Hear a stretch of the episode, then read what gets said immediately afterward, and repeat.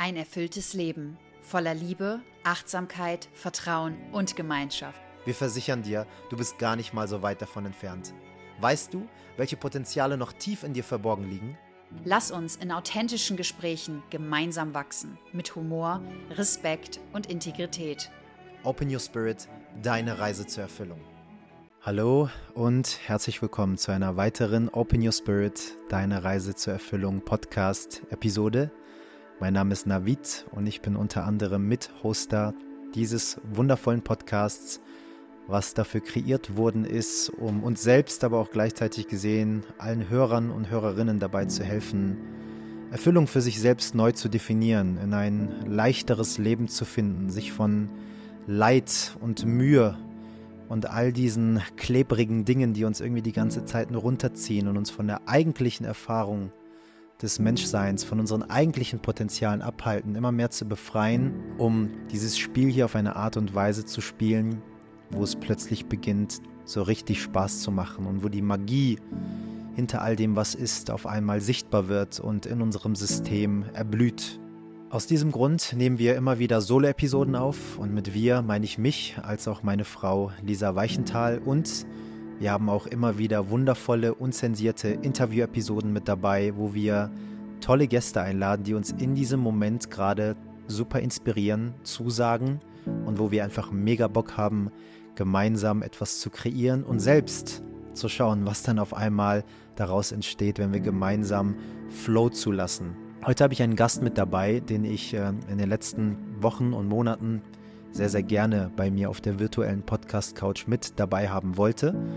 Äh, es hat äh, bei dem einen oder anderen Termin und bei der einen oder anderen Verbindung noch nicht so ganz gepasst, aber jetzt war auf einmal alles perfekt. Jetzt hat auf einmal alles gestimmt und es hat sich gelohnt, zusammenzukommen. Das wirst du spätestens für dich erfahren, wenn du in die ersten Minuten dieser heutigen Podcast-Folge hineinhörst. Und zwar rede ich hier über Luca Liran Schmidt. Luca kommt aus der Schweiz und hat vor allem in den letzten Monaten in diesem Jahr 2023 sehr viel Aufmerksamkeit über Social Media bekommen, hat viel mit Provokation gearbeitet, was ich sehr amüsant fand und auch sehr smart fand um hier natürlich an der ein oder anderen geistigen Tür zu klopfen und vielleicht auch so ein bisschen lauter an der Glocke zu bimmeln, um vielleicht einen Weckruf zu gewährleisten. Denn manchmal brauchen wir einfach Provokation, um erstmal mit dem Finger auf jemanden zu zeigen und dann endlich die Wahrheit darin zu erkennen. Und das war so ein bisschen das, was ich bei Luca in diesem Jahr gesehen habe, mit seinem Tribe, mit seinen Freunden, mit seinen Liebsten, über Social Media eine wundervolle Arbeit, die er stattfinden lassen hat, auf den verschiedensten Arten und Weisen. Viel das Thema Sexualität,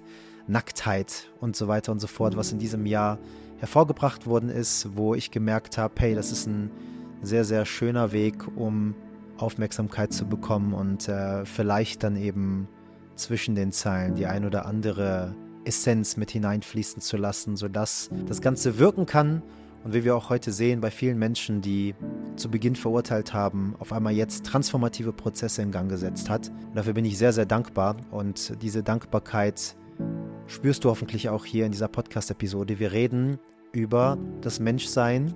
Wir reden über diese menschliche Erfahrung, über die Spielregeln. Wir reden über unsere Sehnsüchte und was das bedeutet, Sehnsüchten nachzugehen.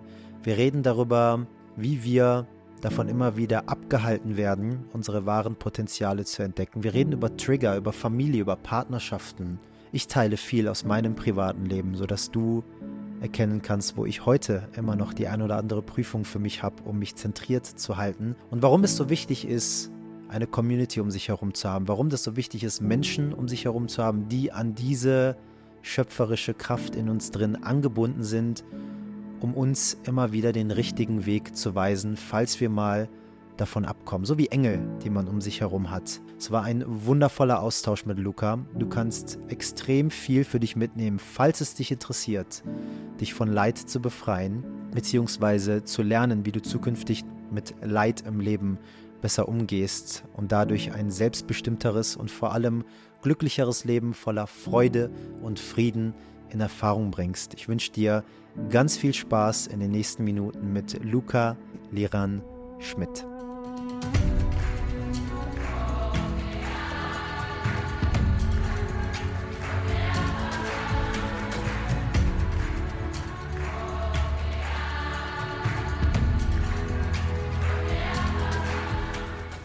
Okay, können wir mit dem Podcast beginnen. Lieber, lieber Luca, ähm, vielen Dank für deine Zeit. Dankeschön, dass du heute Bock hast, mit uns hier zu sprechen. Wir haben ja schon ein paar Mal miteinander versucht zu kommunizieren, aber ähm, ja, wie bei dir als auch bei mir ist viel los im Leben. Aber ich würde erstmal sagen, herzlich willkommen und äh, danke, dass du hier bist. Danke für deine Einladung. Hat mich immer schon gefreut, schon von Anfang an, als du dich gemeldet hast. Habe ich gefühlt, ein hm, spannender Typ. Freue ich mich sehr. Dankeschön. Das weiß ich sehr zu schätzen. Ähm, ja, du bringst viele Themen heute mit rein. Ich bin mal gespannt, wohin es uns führen wird. Ich habe ja auch bei Instagram eine Umfrage gemacht und gesagt, hey, wer hat Bock, sich an diesem Podcast mit zu beteiligen, sodass deine, unsere Community auch ein, zwei Fragen mit hineinbringen konnte. Auch die habe ich hier für später so ein bisschen vorbereitet, dass wir vielleicht, je nachdem, wie wir flowen, im letzten Drittel des Podcasts auf die ein oder andere Frage aus der Community nochmal eingehen, um auf diese Art und Weise nochmal was zurückzugeben. Aber ich habe mir so ein paar Stichpunkte aufgeschrieben. Ähm, Astrologie. Ich glaube, da habe ich dich auch nochmal angeschrieben. Da hast du mir meine Buchempfehlung zugeschickt über Instagram.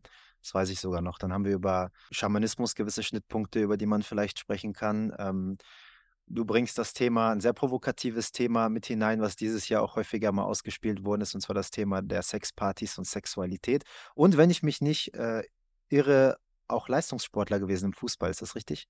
Nicht direkt Leistungssportler, aber ich war Fußballer mein Leben lang und habe dort einfach auch Aufgaben gehabt als Sportchef über gewisse Jahre hinweg. Und deshalb der Leistungssport oder der Fußball ist etwas, was mich seit klein auf fasziniert. Und deshalb ja, habe ich mich dort auch so weit wie es geht verwirklicht mit den Dingen, die mir wertvoll waren.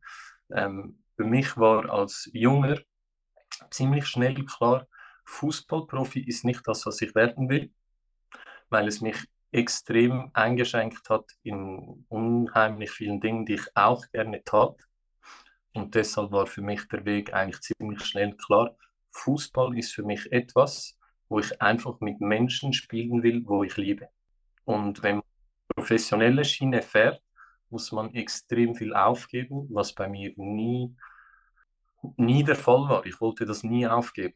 Ja, deshalb aber ist ein spannendes Thema für mich und ich begleite auch sehr gerne Menschen, die ähm, ja, Leistungssport machen, weil ich glaube, vor allem diese Menschen die brauchen Vertrauen und Selbstvertrauen unheimlich, damit sie sich durchsetzen können, weil der Profi, der Fußballprofi ist nicht der, der am besten Fußball spielt, sondern der, der die Power hat, immer alles abzurufen und sich weiterzuentwickeln. Und das ist nicht eine Frage der Technik, sondern das ist eine Frage, wer bin ich? Also auch dort geht es ins gleiche Thema was unsere Arbeit betrifft, das Thema Bewusstsein. Ja, Dankeschön fürs Teilen.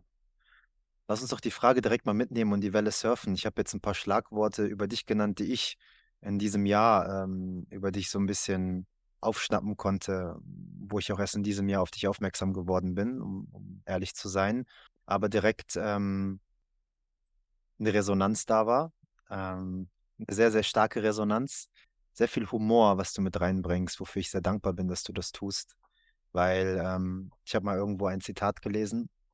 Du kannst all die heiligen Bücher studieren und noch so sehr deinen Routinen und Praktiken nachgehen, aber wenn du es nicht schaffst, Humor einzuladen, dann bist du immer noch sehr weit entfernt von Gott. Also Humor ist eine sehr einfache Art und Weise, ähm, das Göttliche in sich drin zu berühren und das Ganze aus einer Perspektive zu betrachten, die äh, Leichtigkeit einlädt und diese Verbissenheit und Ernsthaftigkeit rausnimmt. Deswegen lass uns doch mal die Frage ähm, nochmal an dich stellen. Ähm, und mich würde mal interessieren, wie du heute dich selbst beschreibst, deine Persönlichkeitsstruktur, wo du herkommst, ein bisschen deine Story. Also wer bist du? Schöne Frage. Auf der Ebene. das ist auch immer eine meiner ersten Fragen die ich nachher sehr gerne auch an dich stelle. Wer bist du, ist für mich die entscheidendste Frage überhaupt. Wer bist du? Und ich selber war einfach immer ein Kind, immer und bin es heute noch. Und würde sagen, dass egal was ich tat, ich tat es immer wie ein Kind. Also auf einer Ebene bin ich und ich glaube auch, wenn ich 90 bin, immer noch ein Kind. das ist die Leichtigkeit oder eben die Dinge nicht ernst zu nehmen. Das Kindliche in einem ist immer das, was es dir einfach macht, die Dinge nicht so ernst zu nehmen. Und wer bin ich oder wer ist meine Person?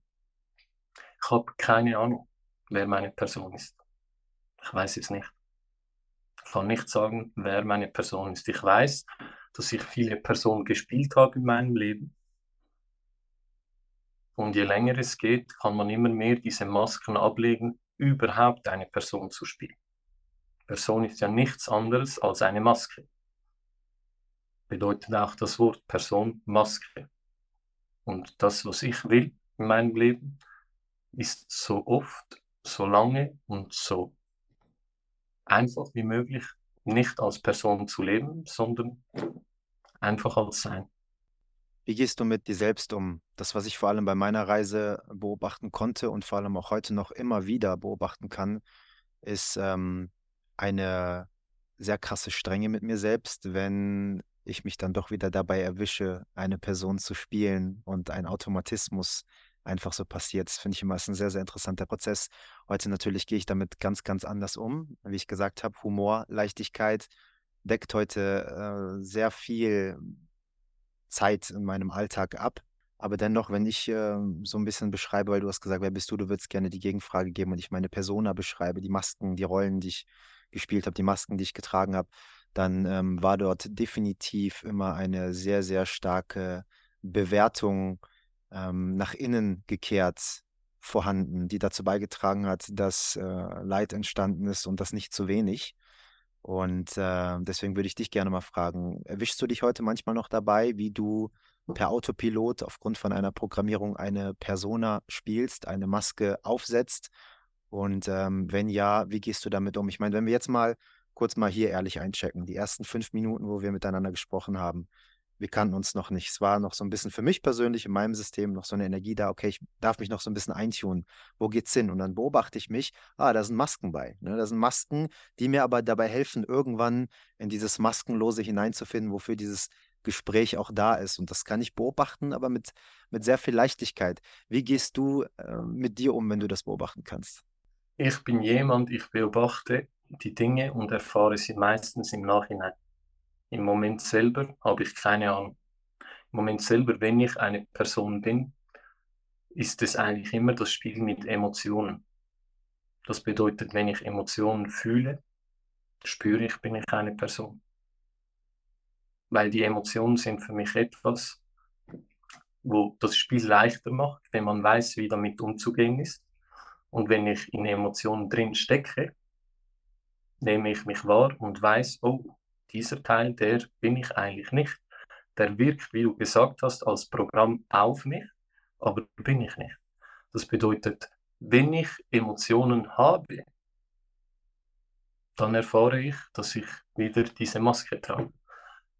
Durch das, wenn du dieses Spiel für dich gespielt hast und immer wieder erkennst, dass wenn du Emotionen hast, dass du das nicht bist, und du dich in dem Moment, wenn Emotionen hier sind, erinnerst, dass du das nicht bist, wird es gleich leicht.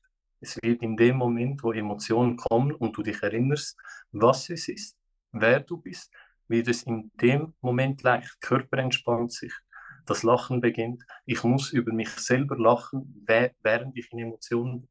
Und das Lachen davon bringt mich jedes Mal wieder raus in eine Verbindung, die nicht mehr personenbezogen ist. Ich kann meine Erfahrung teilen wie du das gerade erklärst, das passt genau dazu. Vor zweieinhalb Jahren, drei Jahren ausgewandert bin und mein erster Stop war Mexiko. Und ich war in Tulum, wo auch sonst. Und äh, dann äh, hatten wir ein, ein Temascal, kennst du, ne? Diese Schwitzhütten, wo man, wo man sich reinsetzen kann, diese mexikanischen Schwitzhütten. Und das war dann ein moderneres Temascal. Normalerweise bauen die das mit Stöcken auf, sehr zeremoniell und dann tun die Decken drüber und äh, kommen Steine rein. Den Stein war das auch so, aber das war sehr modern gebaut mit einer Sitzbank drin und wir waren dann 30, 35 Personen. Peak Covid-Zeit und 30, 35 Leute, die sich angespuckt und angeschwitzt haben in diesem Raum drin. Und dann war da jemand, der hat diesen Raum gehalten. Und sein Name war Mitch, wenn ich mich nicht irre. Genau.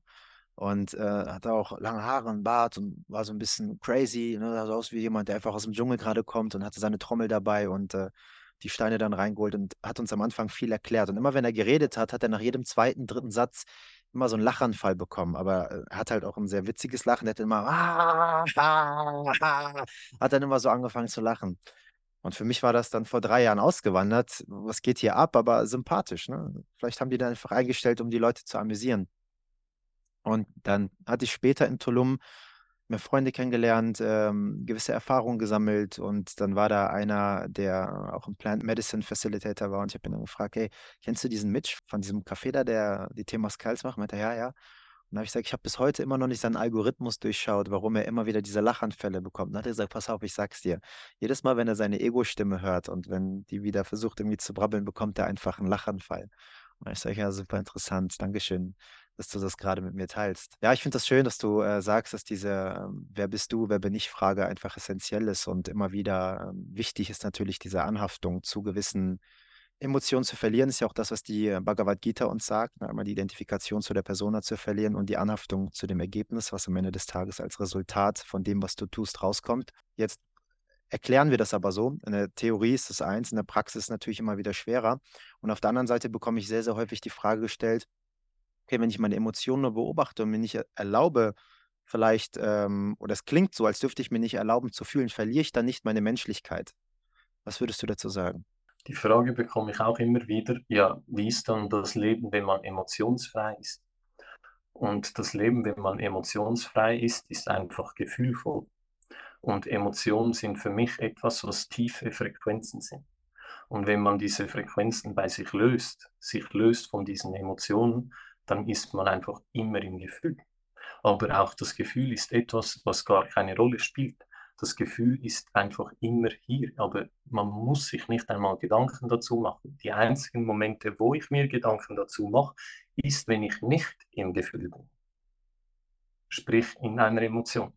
Dann merke ich, hm, es ist unangenehm. Und dann gibt es diesen Switch, wie dieser liebe Mitch, der dann beginnt zu lachen. Und mit diesem Lachen, ich kenne das von meiner Seite, geht dieser Switch gleich wieder aus der Emotion hinaus und du fühlst. Aber trotzdem sage ich den Menschen, Emotionen sind nicht hier, um nicht zu erleben. Sie sind hier, um zu erleben. Der Grund, wieso sie immer hier sind, ist, weil du sie nie vollkommen erlebt hast. Hast du mal eine Emotion vollkommen erlebt, ist sie gelöst. Sie ist gelöst. Sie kann wieder kommen aber grundsätzlich ist die Spanne, solange wie du drin bist, wird immer kürzer, kürzer, kürzer, kürzer, kürzer. Also das Leben ohne Emotion ist ein absoluter Traum. Und ich kenne das Leben wieder mit Emotionen durch meine Partnerschaft Sarah. Vor ihr habe ich ein Jahr lang keine Emotionen mehr gehabt. Es hat mich nichts mehr getriggert.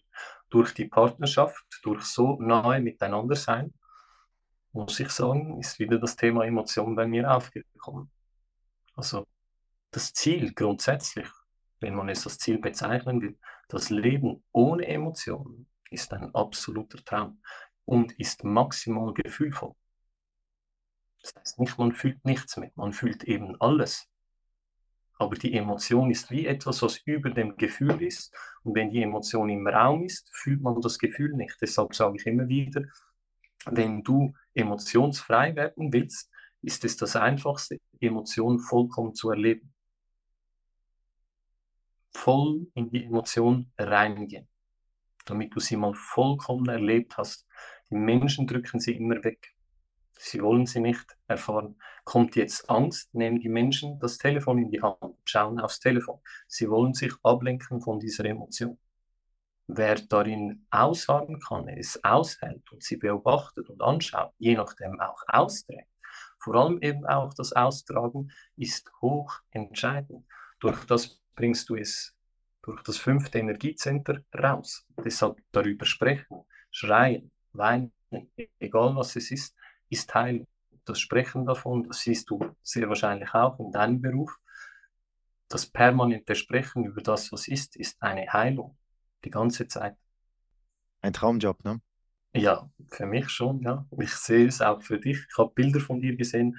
Ich bin jemand, ich mache selten Recherche und deshalb, ich schaue jemand an und gefällt mir die Energie oder fühle ich Resonanz, dann gehe ich einfach mal rein, ohne zu wissen, wer ist es, wer ist es nicht, was hat er gemacht, sind alles Dinge, die mich nicht interessieren, sondern einfach das, was wir jetzt hier hatten, urteilsfrei, bewertungsfrei anschauen und mal schauen, was passiert. Ja. Wie erlebst du das Thema Emotionen mit deiner Frau und deinem Kind? Es ist nicht nur, ähm, danke für die Gegenfrage und danke erstmal fürs Teilen. Ähm, wundervolle Dinge, die du gesagt hast. Ähm, und da habe ich auch definitiv noch eine Sache, die ich gleich gerne erfragen möchte, damit wir das, was du gerade erklärt hast, vor allem für unsere Gehörschaft ein bisschen klarer stellen können. Aber da komme ich gleich zu. Kannst mich gerne daran erinnern. Ich beantworte erstmal gerne deine Frage. Ähm, ich ähm, empfinde das genauso wie du. Also meine Perspektive ist oder meine Erfahrung ist vielleicht, um das eher so zu teilen, dass diese menschliche Erfahrung hier voll mit Konzepten ist, die darauf ausgelegt sind, dich zum Erwachen zu bringen. Ob das die Natur ist, ob das die Astrologie ist, ob das Partnerschaften sind, ob das die Sexualität ist, ob das Psychedelika sind, ob das Yoga ist, Meditation ist, was auch immer äh, Kommunikation ist, du als Konzept für dich mit all den Tools, die du hier einfach zur Verfügung bekommst, nutzt. Alles ist wie so eine Schnitzeljagd, wo alles eigentlich nur auf das eine zeigt, die ganze Zeit. Wenn du natürlich bereit bist, ähm, die Zeichen richtig zu lesen und zu deuten. Das Problem ist halt einfach, uns hat das keiner beigebracht in unserer Kindheit. Also mir zumindest nicht. Bedeutet, jetzt sind wir ähm, 30-jährige Männer, die ähm, oder 30 Jahre in diesem, in diesem Körper gerade hier mm, und ähm, dürfen jetzt gerade für uns selber herausfinden, wie das Ganze hier funktioniert. Welche Bedienungsanleitung hat dieser Körper und welche Spielregeln welche Gesetzesgebungen gibt es hier auf dieser Welt? Und äh, jedes Konzept, was man für sich nutzt, bringt einfach andere Ebenen hervor. Eine Partnerschaft, das Elternsein mit meiner Tochter, als vor allem auch ähm, meine Hunde ähm, können sehr, sehr schnell bei mir Emotionen triggern, weil ähm, ich kann so ein bisschen aus meiner persönlichen Geschichte in, in diesem Leben äh, was teilen. Und zwar ähm, gibt es einen sehr starken Trigger in mir drin, der äh, sehr sensibel darauf reagiert, wenn er das Gefühl hat, er wird nicht gehört, beziehungsweise er wird verarscht. Er wird verarscht. Irgendwas familiäres oder vielleicht auch äh, von meinen Ahnreihen oder was auch immer, was, was mitgegeben worden ist. Wir können auch gerne gleich astrologisch ein bisschen reingehen. Da bin ich gespannt, was du da so zu teilen hast und welche Perspektive du mir noch mitgeben möchtest. Und wenn du natürlich Hunde hast, die du weil du in Deutschland aufgewachsen bist und in Deutschland beigebracht bekommst, Hunde musst du erziehen. Ähm, und Hunde müssen so an der Leine gehen und müssen so ihr Essen essen und müssen so zu Hause rumlaufen.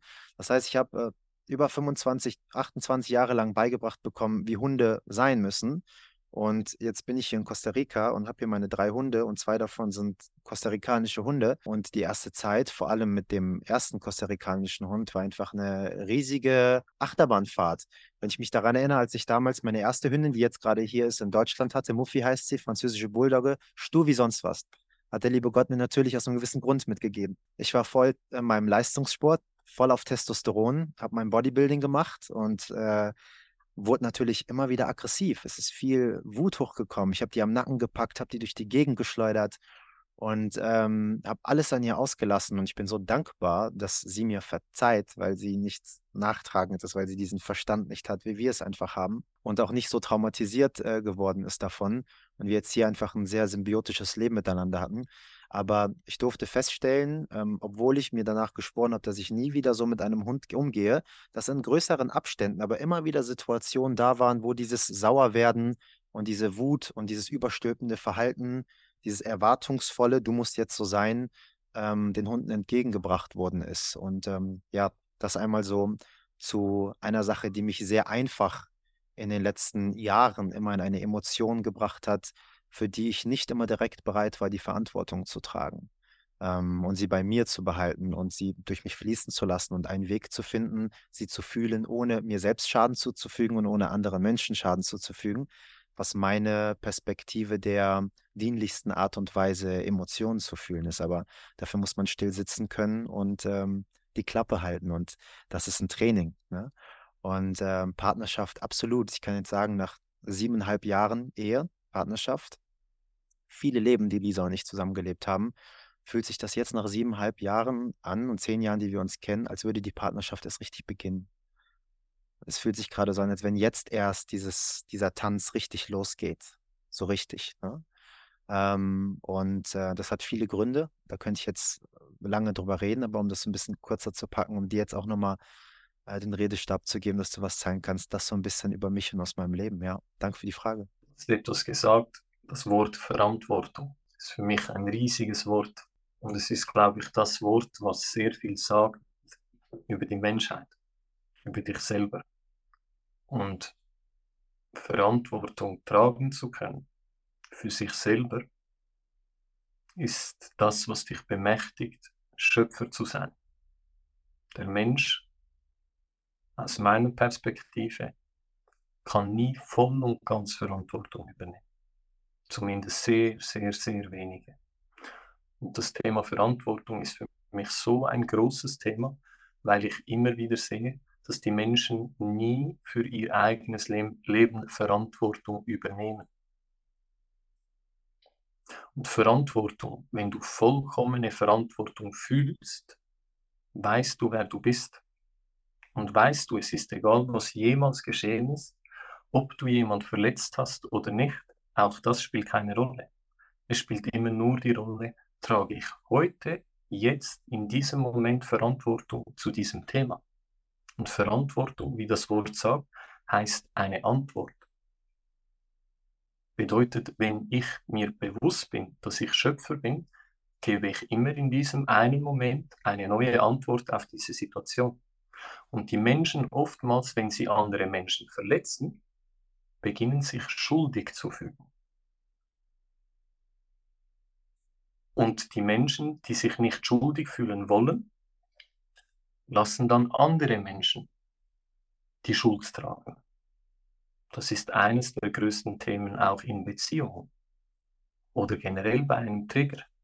Er ist schuld, sie ist schuld oder ich bin schuld. Und Schuld und Verantwortung geht Hand in Hand. Wenn man sich nicht mehr schuldig fühlt, für nichts schuldig fühlt, sondern einfach weiß, ich trage die Verantwortung, aber ich bin nicht schuldig, wird es leicht.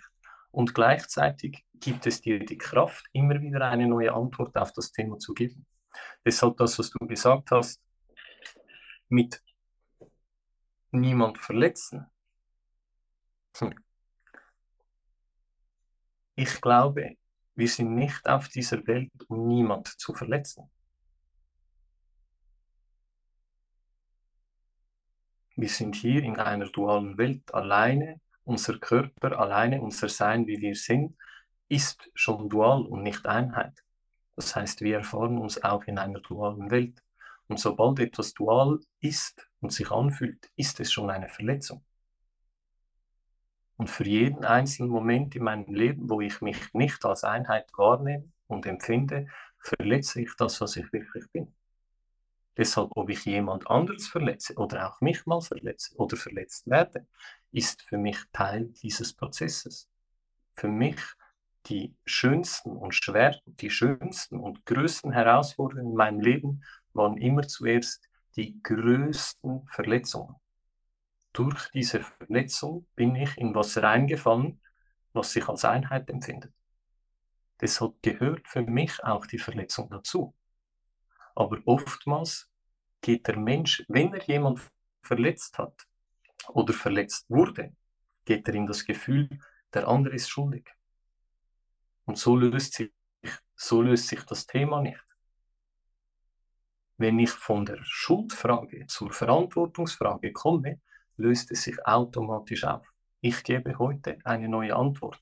Und wenn ich jemand verletze, und zum Beispiel Sarah verletze ich auch immer wieder mal, aber oftmals haben wir durch diese Verletzung, wenn sie mich verletzt und ich sie verletze, dann danach die schönsten Gefühle zueinander. Pure Liebe, pure Einheit und wir fließen schön wieder in, ineinander hinein.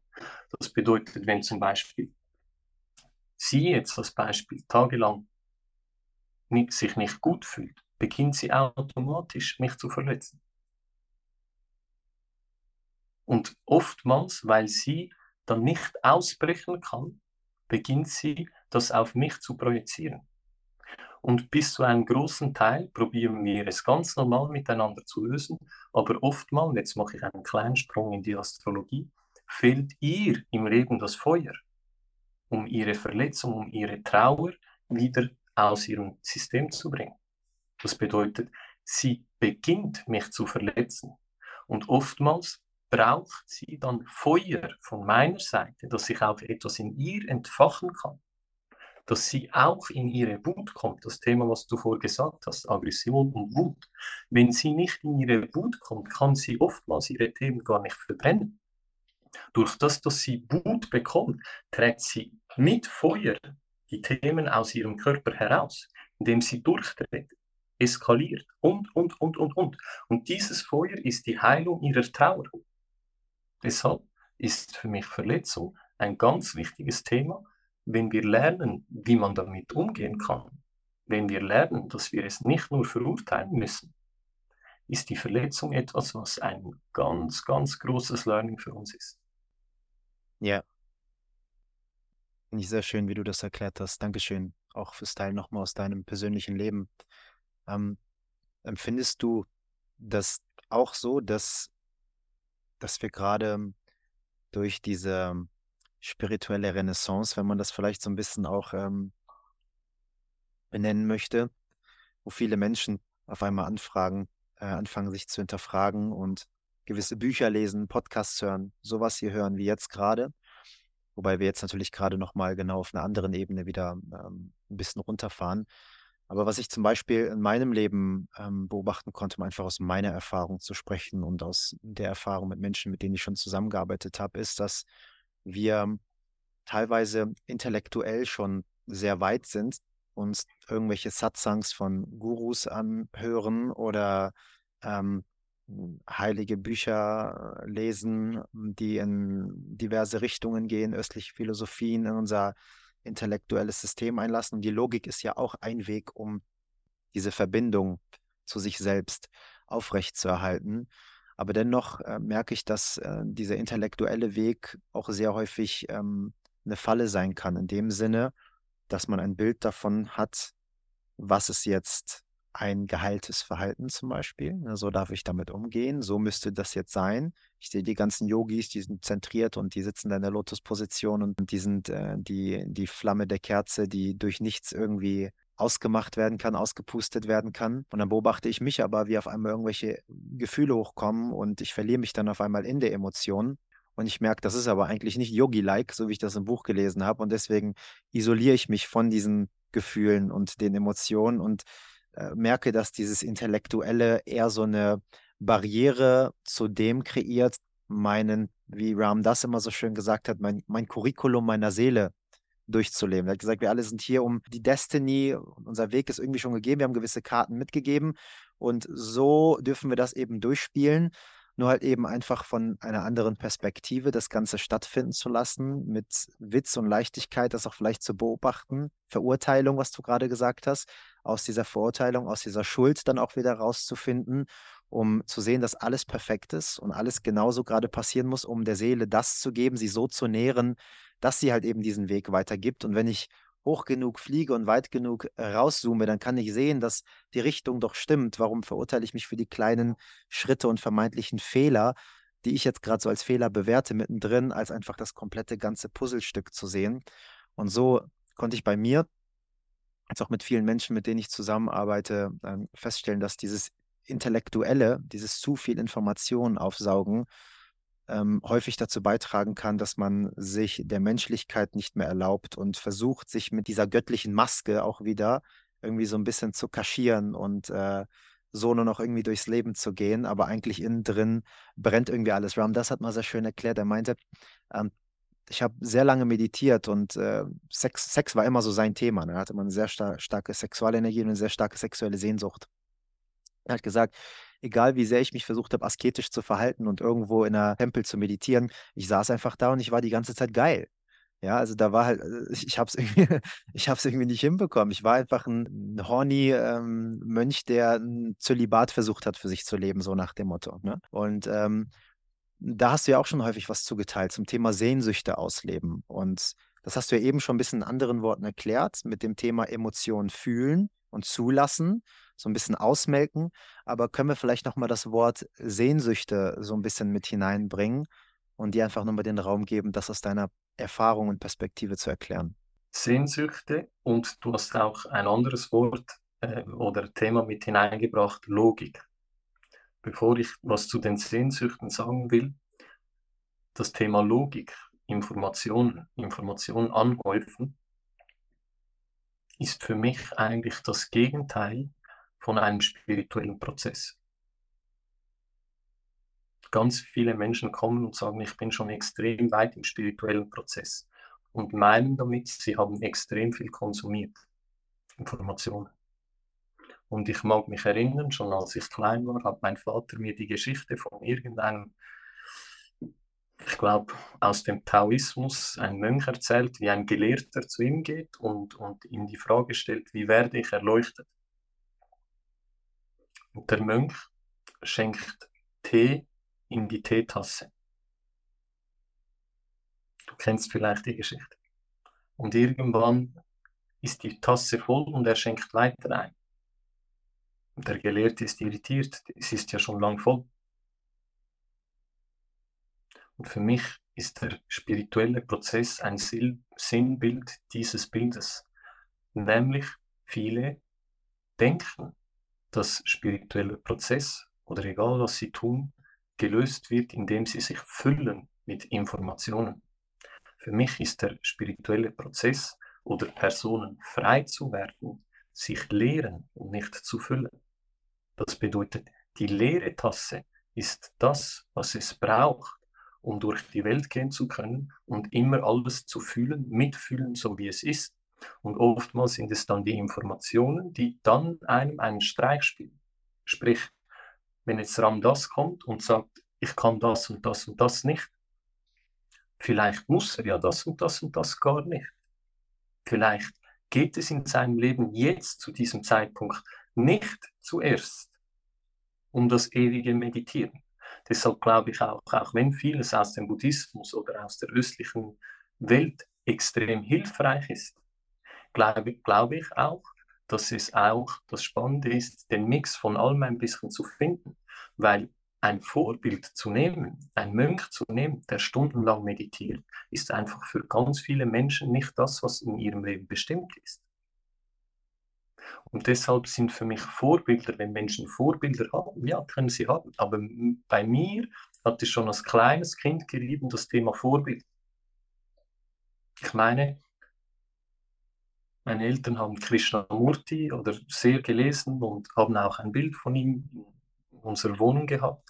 Und mich hat es immer gestört, dass dieses Bild dort hängt. Weil für mich war es immer, wieso hast du dieses Vorbild? Dass du von ihm lernen kannst, ja. Aber in dem Moment, wo ich Vorbilder habe, mache ich mich meistens kleiner. Und es geht nicht darum, dass ich mich größer mache als dieses Vorbild, aber es geht auch nicht darum, dass ich mich kleiner mache. Es geht darum, dass ich jedes Wesen in die Augen schaue und genau gleich empfinde wie mich selber. Und deshalb sind Vorbilder für gewisse Steps extrem wichtig. Aber trotzdem, das Loslassen davon ist oftmals das, was dich bemächtigt, vollkommen zu fühlen, wer du wirklich bist. Deshalb, wenn man die Orientierung nimmt, egal welcher Glaube, es spielt keine Rolle, egal welcher Glaube, jeder Glaube, jede Religion hat Wunderbares in sich. Aber jede Religion, jeder Coach, jeder Lehrer kann zu einem Zeitpunkt in deinem Leben zu deiner Krücke werden. Nämlich dann, wenn du immer schaust, was macht er. Sein Leben ist vielleicht zehn Stunden meditieren, deins aber nicht. Und jetzt gehst du zehn Stunden meditieren, obwohl es nicht dein Thema ist. Vielleicht ist es phasenweise genau das Richtige, ja. Aber wenn man sich ein Vorbild nimmt, dass das und das das Richtige ist, und es für dich aber vielleicht zuerst darum geht, und jetzt mache ich den Sprung zu den Sehnsüchten. Eine ganz kurze Unterbrechung hier in deinem Interesse, denn wir von Open Your Spirit haben erkannt, dass ein mangelndes Bewusstsein vor allem für Prioritäten zu einer Schwere im Leben führen kann, die eigentlich gar nicht sein muss. Deshalb haben wir das sogenannte Seelenbarometer entwickelt. Es hilft dir, dich selbst zu überprüfen und Klarheit zu gewinnen.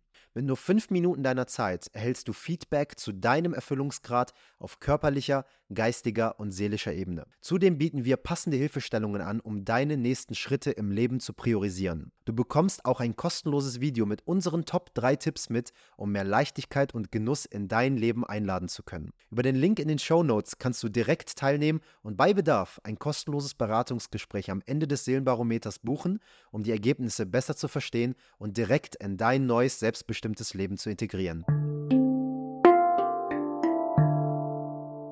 Deine Sehnsüchte auszuleben, gehst du in einen Weg, aber in dir schwingt immer noch diese Sehnsucht mit. Und Sehnsüchte sind hier, sind die Informationen aus dem Herzen. Man hat nicht einfach so Sehnsüchte. Wenn jemand die ganze Zeit die Aufmerksamkeit in ein Thema liegt und immer in dieses eine Thema richtet, bedeutet, es ist etwas Ungelöstes in dir. Und es ist kein Problem, dass es so ist, aber es wartet, gelebt zu werden.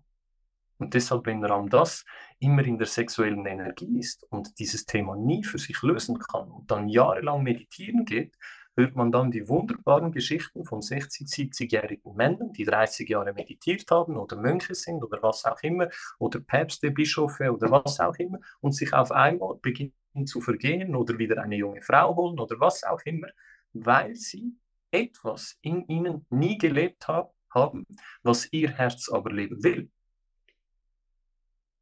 Deshalb die Sehnsucht ist für mich die Sprache meines Herzens und mein Herz will es erleben. Habe ich es vollkommen erlebt, verschwindet diese Sehnsucht automatisch und das Thema ist weg. Und die Sehnsüchte erkennt man dann, wenn man abends im Bett liegt und nachdem man in den Gedanken war, in den Gedanken war, in den Gedanken war, und dann sind irgendwann mal die, die Gedanken weg und dann beginnen Bilder. Du liegst im Bett und es beginnen Bilder. Du siehst dich vielleicht als Coach vor ein paar Jahren oder als Bodybuilder. Du bist jung und du hast Nacht für Nacht die Bilder des Bodybuilders. Dann ist es richtig dann geht es darum, das zu erfahren. Dann spielst du dieses Spiel so lange, bis du keine Lust mehr hast und die Sehnsucht ist raus. Die Bilder in der Nacht und am Abend sind die Hinweise deines Herzens, wo deine Aufmerksamkeit hingeht. Und deshalb sind wir hier, damit wir dieses karmische Spiel lösen können, damit wir diese Sehnsucht Step by Step, jede, die wir haben, gelebt und gespielt haben. Also würdest du dem zustimmen, wenn du sagst, dass dieses Intellektuelle häufig eine Barriere zu dem darstellt, dieses karmische Spiel, wie du das gerade gesagt hast, für sich als Mensch, als Seele einfach hier stattfinden zu lassen. Und vor allem, wenn man dann tief in einer vermeintlichen spirituellen Szene ist oder sich darin irgendwie sieht, ähm, dass man dann dieses Bild von wie es richtig ist wie es richtig ist, ich muss jetzt der Erleuchtete sein oder die Erleuchtete sein, dass das halt einfach viel zurückhält, das Eigentliche zu leben, was eigentlich passieren darf, um dein Seelenheil zu gewährleisten. Richtig, richtig. Weil als Beispiel, wenn du lernen willst, äh, Auto zu fahren, dann ja, das Wissen darüber, über wie die Straße funktioniert, wie die Gesetze funktionieren, ist wichtig, ist ein Teil davon. Deshalb lernen die Menschen zuerst ein bisschen Theorie aber dann lernen, Autofahren, tust du nur, wenn du es selber machst. Und am Anfang hilft uns dann ein Fahrlehrer und nicht die Theorie. Es ist der Fahrlehrer, der neben uns sitzt und zeigt, wie man es macht. Und das ist nicht mehr Theorie und das ist auch nicht mehr Wissen, das ist Erfahrung. Deshalb ist die Erfahrung der größte Lehrmeister in unserem Leben. Und die Menschen, die deswegen, weil sie ein Bild haben, wie es richtig ist, nicht in die Erfahrungen gehen, haben den größten Lehrmeister in diesem Leben, erleben sie nie. Es ist immer deine eigene Erfahrung, das, was dich am meisten lehrt, wer du bist, wer du nicht bist. Deshalb kommen wir an Erfahrung nicht drum herum. Und immer zu lernen und immer im Verstand zu sein und immer in der Logik zu sein, ist das, was uns davon hindert, in die Erfahrung zu gehen. Deshalb, sie ist wichtig, sie ist nicht unrelevant, aber sie ist kein bisschen so relevant wie die Erfahrung finde, dass die, dass die Logik ähm, ein Resultat einer Erfahrung ist oder sein kann. Also die wahrhaftige Logik für mich in meinem Leben, Beispiel, Ich habe eine Situation mit meiner Frau. Ich weiß nicht, wann wir das letzte Mal ähm, gestritten haben oder uns irgendwie angekeift haben oder so. Das kommt bei uns eigentlich auf diese Art und Weise gar nicht vor. Aber wir gehen jetzt mal utopischerweise oder wir bleiben mal bei der Hundethematik. Ich glaube, das passt gerade einfach so ein bisschen besser. Mein Hund hört nicht auf mich, ich fühle mich getriggert, habe meine Emotionen gerade äh, nicht unter Kontrolle, beziehungsweise du hast eben ein bisschen deine Perspektive geteilt, dass es natürlich auch ein Teil dieser menschlichen Reise ist, sich zu verletzen. Aber irgendwann ist das Leiden so groß, und zwar das Leiden der Verurteilung oder das Leiden durch die Erkenntnis, dass das, was du tust, einfach absolut nicht sinnhaft ist. Für mich hilft zum Beispiel immer, und Sinnlosigkeit erkennen ist dasselbe für mich wie Logik.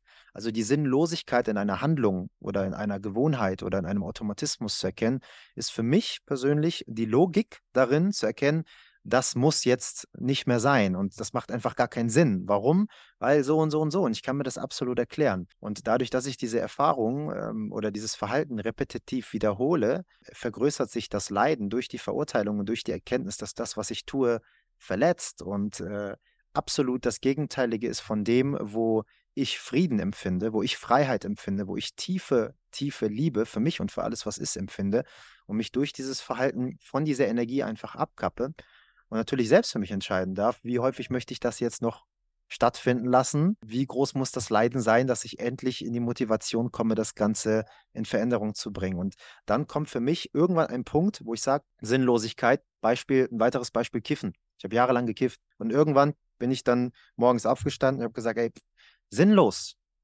Sinnlos, das zu benutzen als Medizin, um mein Herz zu öffnen, kreativ zu sein, mich zu erinnern und tolle Räume zu füllen mit anderen Menschen, wundervoll. Aber es abends zu nutzen, um mich zu unterdrücken, um mein System irgendwie runterzufahren, weil ich nicht gelernt habe, mich selbst zu regulieren und äh, selber ins Bett zu finden und, und äh, meine Gedanken zu sortieren oder andere Konzepte wie Meditation und Co. vielleicht für sich zu nutzen. Irgendwann erreichst du durch das Leiden, weil du nicht tief genug schläfst, weil du äh, kein Geld mehr hast, um dir Marihuana zu kaufen oder was auch immer in dir Leid erzeugt. Aber irgendwann ist das Leiden groß genug, im Idealfall. Ähm, jetzt bewerte ich es natürlich, aber für mich in meiner Reise im Idealfall, dass ich dann sage, okay, das ist sinnlos und das ist für mich die Logik, die dann sagt, äh, ich lasse das jetzt bleiben. Kann man das nachvollziehen? Verstehe dich, verstehe dich. Für ich, ich sehe, dass du einfach gerne eine Klarheit hast und es gerne einordnest und dann die Logik brauchst, um etwas zu verändern. Für mich zum Beispiel der Punkt, der du gesagt hast, dass es keinen Sinn ergibt, war für mich eines der wichtigsten Punkte überhaupt. Weil Schütze, ich bin Schütze, Schütze, wenn er nicht erlöst ist, ist die Sinnsuche die Sinnsuche. Schütze ist in erlöster Form der Sinn des Lebens. Und solange er die Sinnsuche betreibt, ist er nicht der Sinn des Lebens. Für mich war der Moment, dass nichts einen Sinn ergibt, der ganze Sinn. Weil was ist der Sinn? Fünf Sinne haben wir. Aber was wir wirklich sind, erfahren wir nicht durch diese Sinne.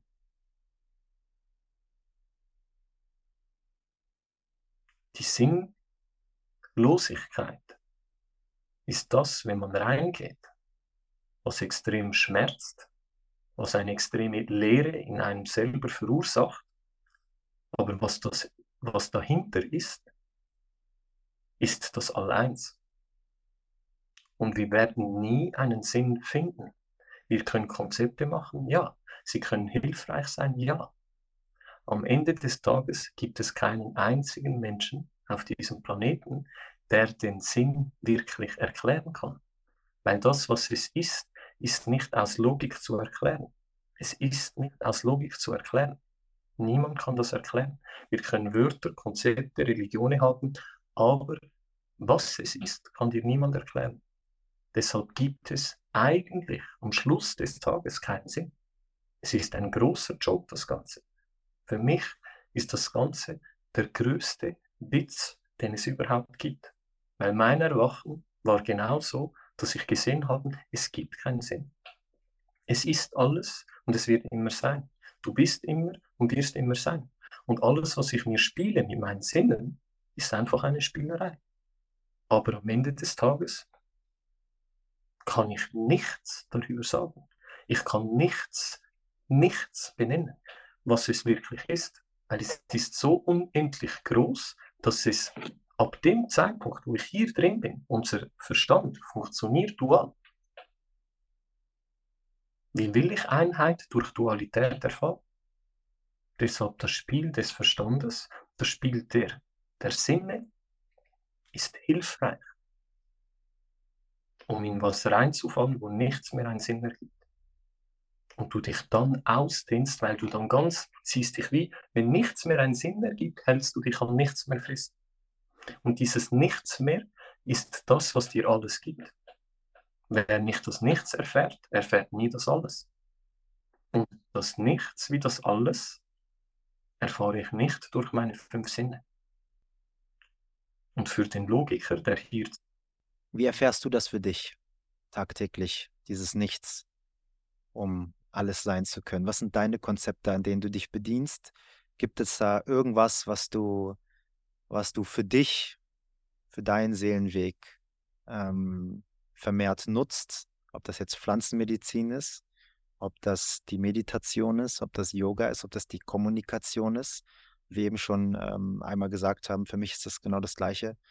Ähm, wenn ich in so Räumen bin, wo ich sprechen darf oder mit anderen Menschen spreche, auf dieser Ebene, in der wir jetzt gerade sprechen, ist für mich einer der schnellsten und einfachsten Wege, um mich mit dieser Energie zum Beispiel zu verbinden. Deswegen ist ähm, die Arbeit, die ich äh, heute stattfinden lasse, eine so tiefe Sehnsucht, die mich genau da jedes Mal hinbringt, wenn Menschen Fragen stellen. Und diese Fragen, diese Suche, irgendwas aktivieren, dass irgendwas rausfließen kann, was ich selber beobachte und selber in mir drin mit so Augen dann da sitze quasi und sage, wow, schon zu hören. Ne? Schöne Worte, die gerade irgendwie gerade wieder fließen.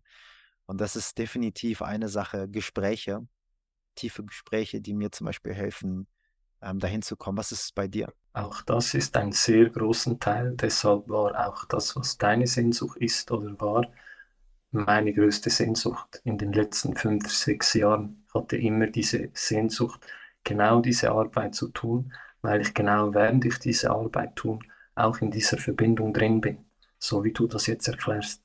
Ich für mich habe hab es durch verschiedene Erfahrungen für mich selber erlebt. Sicher ein großer Türöffner war meine Erfahrung mit Buffo. Und als ich diese Erfahrung mit Buffo gemacht habe, war ich circa 40 Minuten, 50 Minuten in diesem State, körperloses, niemand zu sein und alles zu sein, die ganze Schöpfung zu sein. Und alleine deswegen, weil ich in diesem Prozess bewusst drin war, sondern nicht weg war, aber bewusst in dieser Situation war, ist es, wenn du etwas erlebst, intensiv erlebst, und vor allem, wenn es länger als vielleicht ein, zwei Minuten geht, ist es einfach für mich heute, mich mit dieser Erfahrung zu verbinden. Ich kann die Augen schließen und dann kommen die Gedanken, kommen die Gedanken und dann gibt es den Moment, wo es raufgeht. Und dann ist Verbundenheit zu allem hier. Das heißt, das war sicher einer meiner größten Türöffner, was ich heute jeden Tag anwende. In dem Moment, wenn Gedanken und Emotionen oder was auch immer im Spiel sind, spiele ich dieses Spiel. Geh in das rein, geh rauf und dann ist alles diese Verbundenheit. Und einer der Themen ist sicherlich ganz klar, Gespräche mit Menschen zu führen, die diese Verbundenheit erzeugen können, ist etwas, was hilfreich ist, um diese Verbundenheit auch für dich zu fühlen. Deshalb die Arbeit, die wir tun, geht in meiner Hinsicht darum nicht um die Informationen, welche ich den Menschen weitergebe, sondern es geht darum, dass die Menschen in diesem Raum sein können und irgendwann auch in das hineinfallen. Auch wenn vielleicht am Anfang es noch schwierig ist, aber auch Menschen, die nichts mit Spiritualität zu tun haben, auch wenn sie in die Masterclass kommen, kommen irgendwann in einen State der Gedankenlosigkeit. Und wenn du in diesem State verbunden mit allem bist, Gedankenlosigkeit, entspannt sich dein ganzes System. Es wird automatisch passiert dann alles Richtige. Der Bauch entspannt sich, die Atmung entspannt sich. Du denkst nicht mehr. Während diesen Gesprächen sind Menschen nicht am Denken, ja, was mache ich morgen? Sondern sie sind einfach. Und deshalb das Sprechen, wenn man dort reinkommen kann, ist sicherlich etwas, was ich auch merke. Deshalb liebe ich diese Arbeit. Dort drin kann man es einfach erzeugen. Aber es gibt gewisse Menschen, die erzeugen es beim Malen. Es gibt gewisse, Menschen, die erzeugen es beim Singen. Es gibt gewisse Menschen, wenn man Fußballer anschaut, wie zum Beispiel ein Lionel Messi, das ist eine Energieform unbeschreiblich.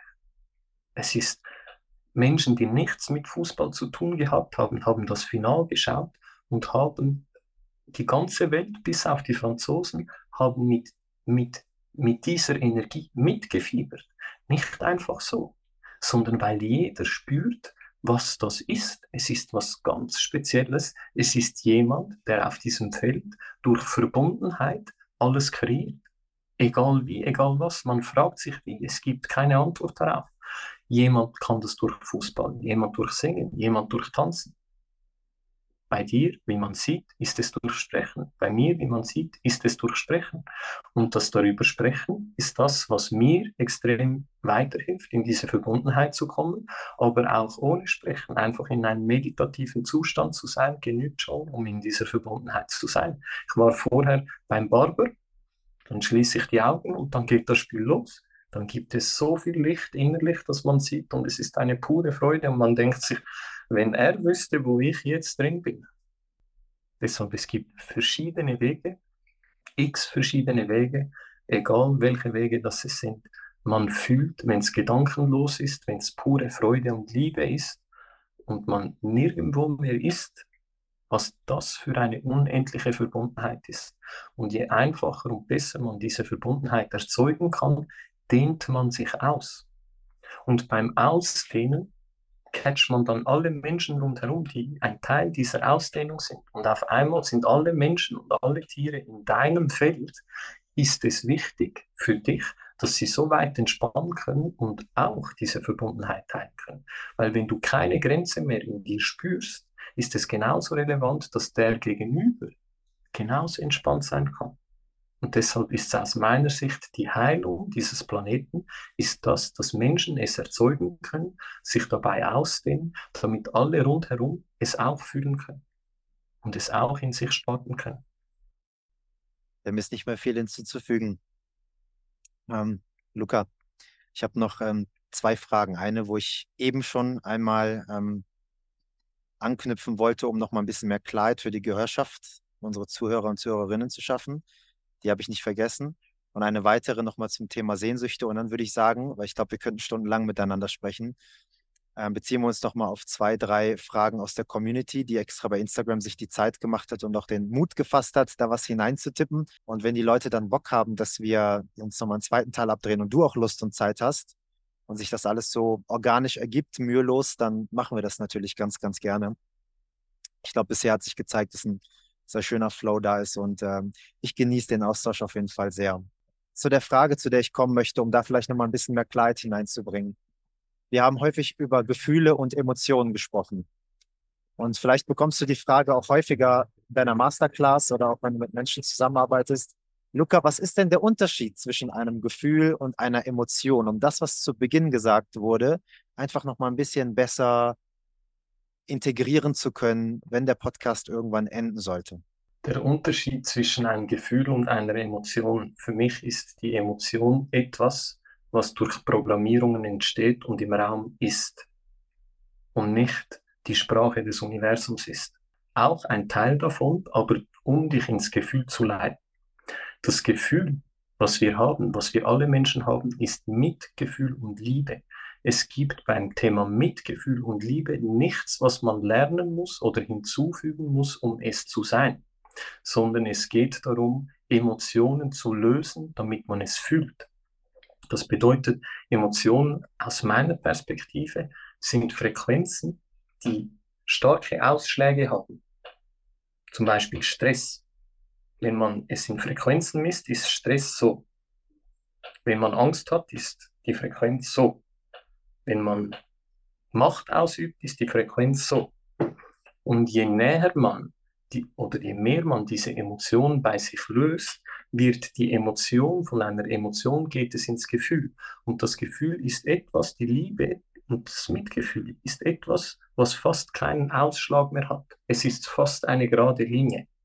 Es ist kleiner Ausschlag. Und dann ist man so sensibel und spürt alles rundherum. Und dann kommt jemand mit Emotionen und man fühlt Emotionen hinaus. Man fühlt sie, weil Emotionen so ausschlagen. Und es fühlt sich nicht angenehm an, Emotionen zu fühlen. Für niemand fühlt es sich angenehm an, Emotionen zu fühlen. Für jeder, jeder sucht immer diese Liebe. Jeder sucht immer dieses Mitgefühl. Jeder will ein Leben in Freude finden. Du sagst, Friede, für mich ist Freude sogar über Frieden. Das bedeutet, der Friede ist was, was es braucht, um immer in der Freude und in der Liebe zu sein. Und die Emotionen sind das, was immer drüber schwingt, dass du dein Gefühl fühlen kannst. Deshalb geht es darum, diese Emotionen auszuleben, so weit, bis du sie gar nicht mehr in deinem System hast. Und wenn du keine Emotionen in deinem System hast, fühlst du immer, was ist. Du fühlst. Du fühlst, was ist. Und das Gefühl, einfach erklärt, ist für mich die Sprache des Universums, damit sie dich durch diese Welt leitet. Und die Emotion ist das, was dir zeigt, wo es noch Aufgaben gibt, damit du ins Gefühl kommst. Wenn du immer im Gefühl bist, laufst du durchs Leben und machst immer das Richtige. Du bist verbunden mit Wahrheit, Liebe und Freude. Das ist für mich der Unterschied zwischen Gefühlen und Emotionen. Es ist beides wichtig und irgendwann siehst du, dass diese Frequenzen nur noch Sekunden kommen und weggehen und du dann wieder in deiner Wahrheit bist. Gefühl ist die Sprache der Wahrheit, die Sprache des Universums, wie es mit dir kommunizieren kann. Und Emotion ist was, was von der Kindheit kommt, was, was permanent von außen kommt, was aber nicht dein ursprüngliches Naturell ist. Sehr, sehr schön und sehr, sehr interessant, welche Worte du da wählst. Danke, dass du dir gerade die Zeit genommen hast, das nochmal zu beantworten. Kommen wir zu der zweiten Frage, die ich noch gerne zum Thema Sehnsüchte mit in den Raum bringen möchte. Und zwar ging es ja gerade darum, melk die Kuh aus. Leb deine Sehnsüchte, bis nichts mehr da ist, sodass du das gelebt hast und diese Begierde nicht mehr da ist.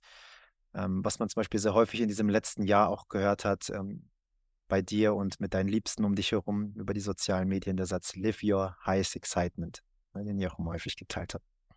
Ähm, jetzt äh, ist mir aufgefallen, ist natürlich eine Bewertung, ähm, aber es ist einfach eine, eine Erfahrung, die ich mit Menschen machen konnte, dass dieses Live Your Highest Excitement auch schnell mal zu einer Ausrede genommen werden kann. Ja, Beispiel, du liebst Schokolade und du äh, willst jeden Abend vor dem Zubettgehen eine Tafel Schokolade essen und jedes Mal danach hast du ein schlechtes Gewissen und dir geht's nicht gut und so weiter und so fort. Aber jetzt geht es ja darum, live your highest excitement und wenn ich in dem Moment einfach Bock auf Schokolade habe, dann esse ich die Schokolade, weil irgendwann werde ich sowieso damit aufhören. Ich verstehe auch das Prinzip und die Logik.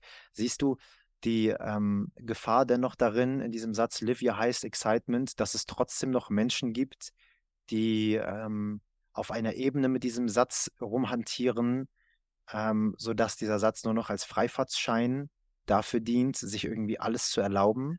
Und wenn ja, was ist deine Perspektive, wie man mit diesem Satz, live your highest excitement oder lebe deine Sehnsüchte aus, ähm, tatsächlich umgehen darf, um dieses Curriculum für sich durchzuspielen, aber auch wirklich im richtigen Moment dann zu sagen, okay, der Loop ist jetzt geschlossen, jetzt widme ich meine Aufmerksamkeit dem nächsten Thema oder der nächsten Sehnsucht oder der nächsten Emotion, die einmal verdaut werden darf.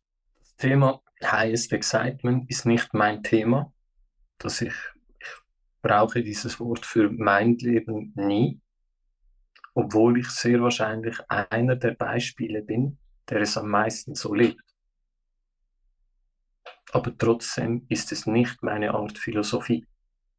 Weil Live Your Highest Excitement, ich bringe immer wieder das gleiche Beispiel, wenn ich Rechnungen zu Hause habe, werde ich sie nie bezahlen. Weil ich habe keine Lust auf diese Administration. Es ist nie mein Highest Excitement, aber trotzdem gilt es, es zu tun, damit ich frei davon bin. Deshalb, dieser Satz ist nicht mein Satz. Auch wenn ich für die Menschen, die das gerne leben oder philosophieren darüber, sehr wahrscheinlich das Beispiel bin, dass es am meisten so lebt. Ich habe mein Leben eigentlich ziemlich stark immer nach meiner größten Freude gelebt. Aber die größte Freude ist nicht die Sehnsucht. Die Sehnsucht ist etwas, was hier ist, um zu erleben, damit du immer in Freude sein kannst. Damit jemand wie Ram das irgendwann nicht mehr meditiert und die ganze Zeit die Gedanken Richtung und die Aufmerksamkeit Richtung seiner Sexualität leiten muss. Deshalb die Sehnsucht und das heiße Excitement sind für mich zwei verschiedene Themen. Heiß Excitement ist Lebe einfach immer deine größte Freude. Und es hat was Wahres dahinter. Deshalb jemand, der das Thema der Schokolade zum Beispiel hat, ja, die meisten Menschen lernen erst durch Schmerz. Ist wieder die Verletzung.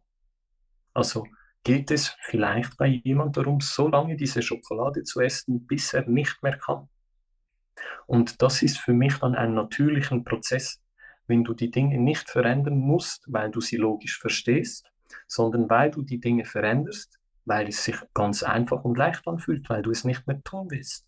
Jemand, der immer Mariana raucht und einfach merkt, dass er sich kaputt macht, ab diesem Zeitpunkt, wenn das, was er zerstört, so groß ist, macht er es natürlich nicht mehr. Wenn ich jemanden betreue äh, im 1 zu 1 und der hat ein Thema mit Alkohol, geht es für mich nicht darum, nach zwei Sitzungen zu kommen, hör auf Alkohol zu trinken. Auch wenn es von der Logik her Sinn macht, aufzuhören, Alkohol zu trinken. Oder schau mal das Thema der Zigarette an. 99 Prozent der Menschen wissen logisch, dass es keinen Sinn macht.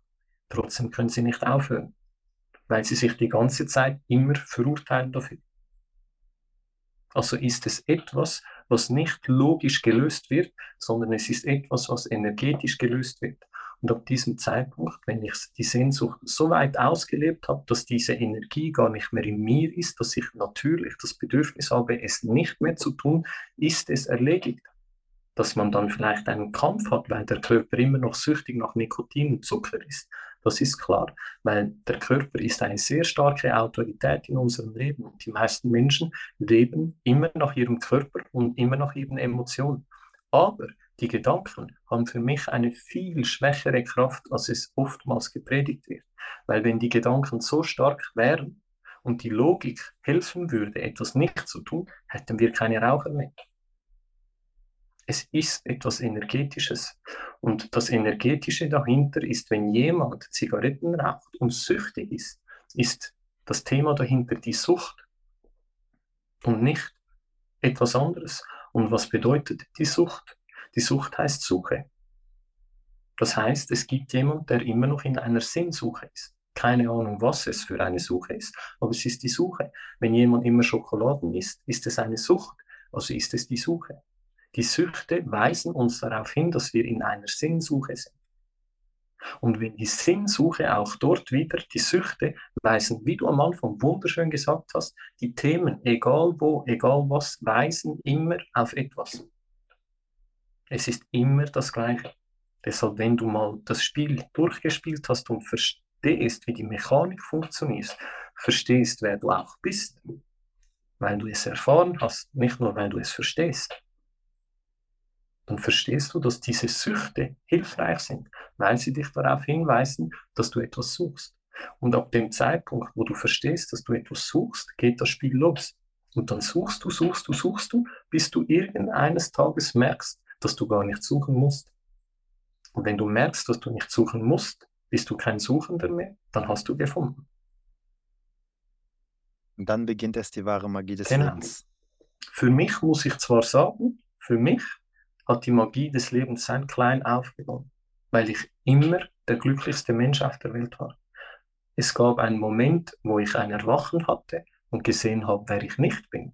Aber weil ich nie jemand war, der stark im Verstand meine Themen auseinandergenommen habe, habe ich natürlich für mich immer das Richtige getan, dass ich von 31 Jahren 31 Jahre glücklich schlafen gegangen bin. Deshalb auch das Awakening oder das Wissen, wer man ist, ist wunderbar. Aber das Leben geht auch ohne. Wenn du glücklich in deinem Leben bist und immer das Richtige tust, nach deinen Impulsen lebst, nach der Energie, die kommt, sie immer ausdrückst und sie immer spielst, bist du der Natur so verbunden und weißt gar nicht vielleicht, wer du bist, aber du lebst. Wenn du siehst, es gibt gewisse Länder, da werden Menschen 110, 120 Jahre alt. Ich behaupte mal, ohne sie zu kennen, ein Großteil dieser Menschen weiß nicht, wer sie sind. Aber sie machen immer das Richtige. Deshalb können sie so lange leben. Sehr, sehr wichtiger Punkt, den du gerade zum Abschluss jetzt hier genannt hast. Und äh, ja, finde ich sehr schön, dass du das noch mit eingebracht hast und dass das gerade geteilt werden wollte zu dieser ganzen Sehnsucht und Heiß Excitement-Frage und dass wir das auch noch in dieser Folge hier mit drin haben. Er freut mich wirklich sehr. Ähm, gibt gar nicht viel, was ich dazu noch sagen möchte, sondern ähm, ich würde jetzt gerne tatsächlich der ein oder anderen Person noch mal Raum geben, jetzt zum Abschluss hier ähm, direkt Kontakt zu dir aufzunehmen. Ich weiß, du machst auch bei Instagram immer wieder regelmäßig so Fragerunden. Aber ähm, die 15 Sekunden Stories oder 16, 60 Sekunden, wie sie mittlerweile schon sind, sind immer sehr knapp. Und jetzt haben wir schon ein gewisses Energieniveau auch kreiert gemeinsam, aus dem man vielleicht auch noch mal so ein bisschen anders schöpfen kann, wie wenn man jetzt die Frage bei Instagram beantwortet und dann nach jeder Story Texte hinzufügt und der Verstand immer wieder mit aktiviert wird. Deswegen würde ich mal ähm, mit der ersten astrologischen Frage mal hier reinkommen. Und ich liebe das, wie du astrologische Fragen beantwortest. Äh, deswegen äh, integriere ich jetzt mal die liebe Kati hier in unseren Podcast mit hinein, die fragt, Sonne im Krebs, vielleicht mag er was dazu erzählen. Äh, was, was bedeutet das? Ich finde diese Fragen auch immer super interessant und ich weiß, dass du da sehr viel in deinem Portfolio hast. Also was bedeutet das, wenn man sein Sternzeichen irgendwo eingibt, man kann seinen Aszendent berechnen. Ich habe das mal auf schicksal.com gemacht auf der Internetseite. Und dann siehst du deinen Mond und deine Sonne und das erste Tor und zweite Tor und so weiter und so fort. Jetzt hat man ähm, in der Sonne den Krebs. Was bedeutet das? Um eins, zwei Themen grundsätzlich zur Astrologie zu sagen. Astrologie aus meiner Sicht ist auch ein Konzept. Es hilft, um gewisse Dinge zu verstehen, aber am Schluss des Tages ist es auch wieder nicht die Astrologie, die dein wahres Sein dir erklären kann. Aber es ist eine wunderschöne Spielerei, wie man gewisse Dinge sieht. Hm, so funktionieren die Planeten. Für mich ist Astrologie etwas, eine Sprache, die man Energie benennen kann. Und sie ist nicht einmal personenbezogen. Das bedeutet, wenn diese Dame fragt, Krebs in der Sonne, das sagt mir grundsätzlich nicht viel. Ich kann ein, zwei Themen dazu sagen, aber es sagt mir nicht viel. Ich kann Menschen sehen, die zum Beispiel Krebsenergie ist zum Beispiel auch eine provokante Energie. Und wenn ich jetzt sehe, wie ein Kind jemand provoziert, ob es Krebs ist oder nicht, ist in meinem Verständnis das, was sie tut, eine Krebsenergie. Und das Kind tut es vielleicht, weil die Mutter Krebs ist, nicht mal, weil es selber Krebs ist. Das bedeutet, für mich ist es ein Benennen von Energieformen und ein Einordnen von Energieformen. Das bedeutet, wenn jemand sagt, zum Beispiel Krebs, in, in der Sonne als Beispiel, die erlöste Form eines Krebses ist die, dass er Meister der Gefühle ist, Meister der Emotionen und reflektiv und dadurch sehr bewusst ist oder bewusstes Seins. Wenn ein Krebs noch nicht in erlöster Form ist, haben oftmals Krebse einen Panzer um sich herum, wie die Schale des Krebses, weil sie können vielleicht gut provozieren, bei anderen Emotionen sehen oder fühlen, aber bis er erlöst ist, will der Krebs seine eigenen Gefühle nicht wahrnehmen. Und deshalb gibt es auch immer wieder mal Krebse, die vielleicht ein bisschen mehr Gewicht um sich herum haben. Dieses Gewicht ist ein Schutz davon, dass sie nicht fühlen, was ist. Ein Krebs, der noch nicht erlöst ist, fühlt überall Gefühle, kann vielleicht provozieren, aber wenn er erlöst ist, kann er auch sein Gefühl zu 100% fühlen und austragen und ist Meister der Gefühle und Meister der Emotionen. Das heißt, es ist ein Wasserzeichen und Wasserzeichen sind, sind Energieformen, wo es um das Fühlen geht. Das würde jetzt zum Beispiel zum Thema Krebs passen, das Fühlen. Okay, vielen Dank. Ähm, ich habe noch eine weitere astrologische Frage und dann noch ein, zwei weniger von der Rhetorik her astrologisch gewählte Fragen. Ähm, die Dame heißt Summer in the Sea. Liebe Grüße an dich. Da ist jetzt kein Vorname mit drin. Sie fragt, er Widder, ich wage.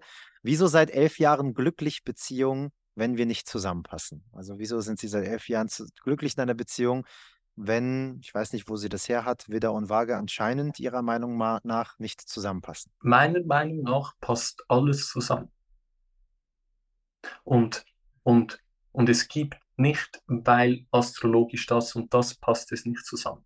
Vor allem ist ein Sternzeichen alleine viel zu wenig ausschlaggebend. Auch das Aszendent und das Sternzeichen ist viel zu wenig ausschlaggebend. Es geht um jeden einzelnen Planeten. Jeder einzelne Planet hat, eine, äh, hat etwas für das, was er steht. Und alleine das Sternzeichen sagt viel zu wenig aus. Wenn jemand zum Beispiel Widder ist und nachher im ganzen Geburtsbild Wasser hat, dann ist er nicht ein klassischer Widder. Und Widder und Waage passen durchaus sehr zueinander. Weil was ist die Aufgabe der Waage? Die Aufgabe der Waage ist, dass es nicht immer darum geht, den Raum zu harmonisieren, sondern die Aufgabe der Waage, die Waage denken immer, dass sie Harmonie erstellen müssen im Raum. Und deshalb, solange sie nicht erlöst sind, geht es nie um sie selber, sondern es geht immer um die anderen. Und wenn die Waage lernt, dass es um sie selber geht, dass es um die Harmonie in sich selber geht, wird sie die Harmonie im Raum viel effektiver und entspannter äh, äh erstellen können oder, oder, oder beeinflussen können. Das bedeutet, als Waage lernst du vom Wider, wie du es nach außen trägst. Deshalb das Beispiel, Julian hat immer das Beispiel, hat immer wieder um sich, Flair oder die Ex-Frau, wieso kommen diese Leute in sein Leben? Sie kommen in sein Leben, damit er lernt, wieder Energie in seinem Leben zu integrieren, damit er lernt, in einen Konflikt zu gehen, damit er lernt, dass es um ihn geht und nicht immer um die anderen. Deshalb ist die Kombination eine wunderbare Kombination, weil beide davon lernen. Also grundsätzlich glücklich bist du nicht wegen der Astrologie, nicht oder schon, sondern du siehst einfach, wenn zum Beispiel als Waage wieder in dein Leben kommt, geht es darum, dass du wieder integrierst. Ich bin Schütze, Sarah ist Fische. Das bedeutet, es geht darum, dass ich die Fische-Energie für mich integrieren kann. Es geht darum, dass wir alle Energien spielen können. Es geht nicht um eine Energie, es geht um alle Energien. Jede Energie in, in, in erlöster Form leben und spielen zu können du hast das Spiel durch.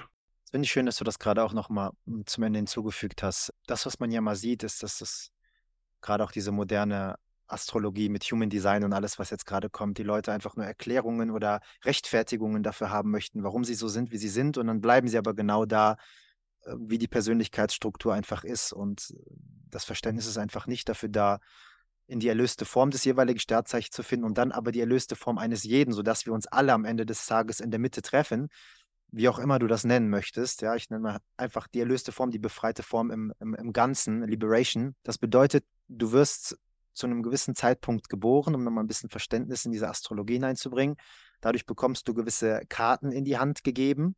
Aber am Ende des Tages geht es darum, jedes Blatt einmal durchzuspielen und deine Ausgangslage ist einfach woanders und dadurch verändert sich die Art und Weise, wie du diesen Weg und wie du die Sternzeichen für dich durchspielst, um am Ende des Tages in die erlöste Form zu kommen, die unangehaftet von allen Sternzeichen dieses Leben hier geschehen lassen kann. Habe ich das richtig verstanden? Absolut, weil Astrologie oder Planeten sind zyklische Themen. Und wer hinter Raum und Zeit fällt, ist nicht mehr zyklisch. Es geht darum, dass wir nicht mehr als zyklisches Leben alleine leben. Dass es Einfluss auf uns hat, ja. Aber wir müssen nicht nach Zyklus leben. Es ist einfach die Aufgabe, diese Formen zu lösen, damit wir hinter Raum und Zeit fallen. Okay, dann kommen wir zu einer lockereren Frage. Simon Independent fragt, wieso bist du so ein geiler Typ? Was möchtest du dazu sagen? Für viele bin ich es nicht. Für viele bin ich es nicht. Aber weil es mir gleich ist, ob ich ein geiler Typ bin oder nicht, spielt es keine Rolle. Das Schönste ist, wenn du von deiner Seite dir scheißegal bist, ob du ein geiler Typ bist, ob du ein guter Typ bist, ob du ein erfolgreicher Typ bist. Es spielt keine Rolle, wer du bist oder was du bist. Spielt keine Rolle, weil wenn du dich selber nicht mehr ernst nimmst, bist du das, was du natürlich bist. Willst du etwas sein, was du noch nicht bist, hast du immer einen Kampf im Leben. Jule Decker fragt, wie schaffe ich es, mich nicht ständig ablenken zu lassen, sondern meinen Weg zu gehen? Indem du beginnst, Dinge zu reduzieren. Das bedeutet, man beginnt mit dem Einfachsten.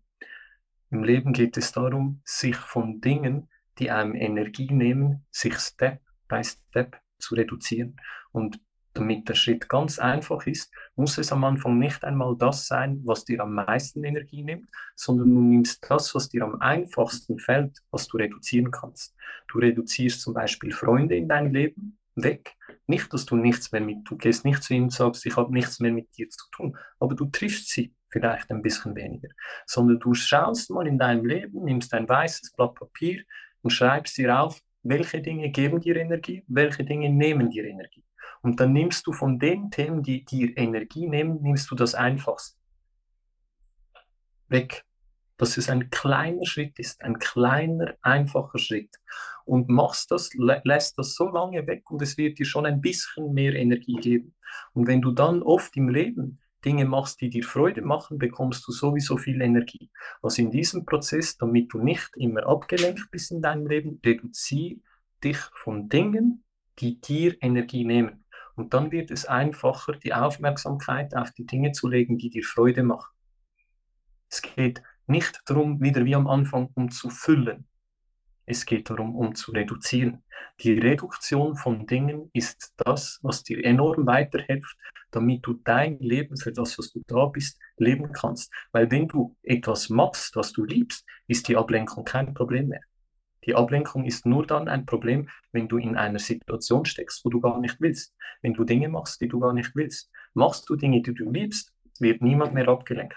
Ich war als Schüler der abgelenkteste Typ überhaupt. Ich war der Horror für jeden Lehrer und Mitschüler, weil ich dort drin gesessen bin und absolut nichts gelernt habe. Und deshalb auch viele die, viele die Schule geschwänzt haben. Und es war richtig, dass ich die Schule geschwänzt habe, weil ich habe mir die Schule reduziert. Ich wollte nicht zur Schule, ich bin nicht zur Schule. Also habe ich die Dinge, die mir Energie genommen haben, reduziert. Dankeschön für diese Antwort. Ich hoffe, liebe Jule kann damit sehr viel anfangen. Die Jana fragt, wie hast du den Wandel von ich laufe unbewusst auf Programmen zu ich bin unendliches Bewusstsein und nehme wahr erlebt? Ich habe es erlebt durch Mitmenschen, weil ich doch sehr oft, auch wenn ich nicht bewusst war, unbewusst das Richtige tat, hat es für mich keine Rolle gespielt. Aber weil ich mit Menschen zusammen war, denen es nicht gut ging, vor allem in einer Partnerschaft, hat es mich begonnen zu belasten. Und ich habe die Programme nicht in mir selber gesehen, sondern in ihr. Und dann hat meine Reise begonnen, weil ich nicht die Kompetenz hatte, es mit ihr vollkommen zu lösen, hat meine Reise begonnen, wie löst man das Ganze denn auf? Und dann habe ich sechs Jahre lang jede, jede spirituelle Praxis selber ausgetestet. Ich habe sie jede ausgetestet, angewendet, die Erfahrung selber dazu gemacht.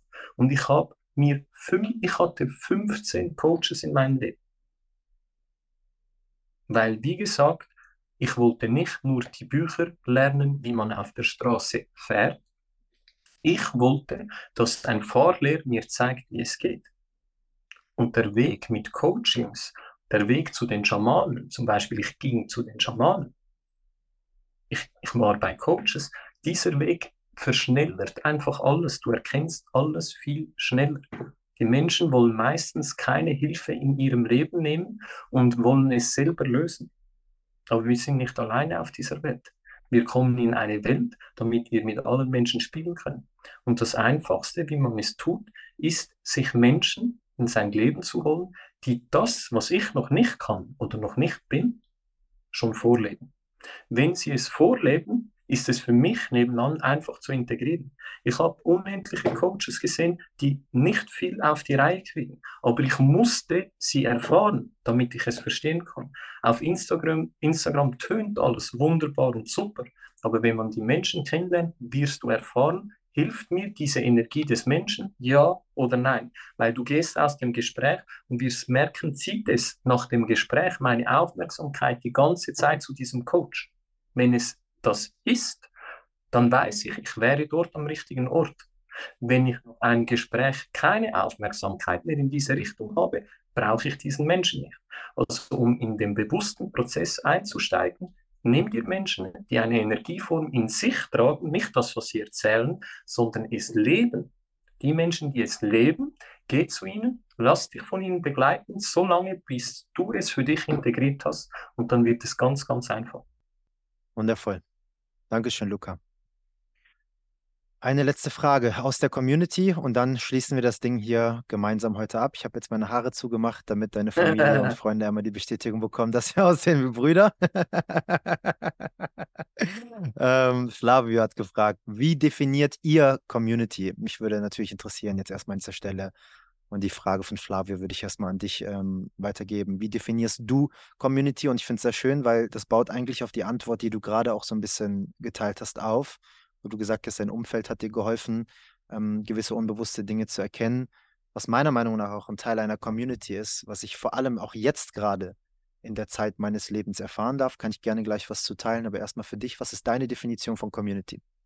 Für mich grundsätzlich die Definition davon, wie man in die Welt hinausschaut, es gibt unendliche Formen davon. Deshalb die Definition davon ist ganz einfach. Aber was das ist, was ich an einer Community mag, ist vielleicht nicht nur das, was man in vielen Communities sieht. Ich mag zum einen, wenn in einer Community die Menschen nicht jemand nur als ihre Autorität sehen, nur weil sie vielleicht die Community leiten und die Leitplanke sind für gewisse Dinge, ist für mich Mitgefühl und Menschlichkeit das, was es ausmacht. Und in einer Community darf man streiten, in einer Community darf man sich verletzen, in einer Community geht es darum, dass wir aber die Zeit jeden Tag aufs Neue mit niemand lieber verbringen als mit diesen Menschen.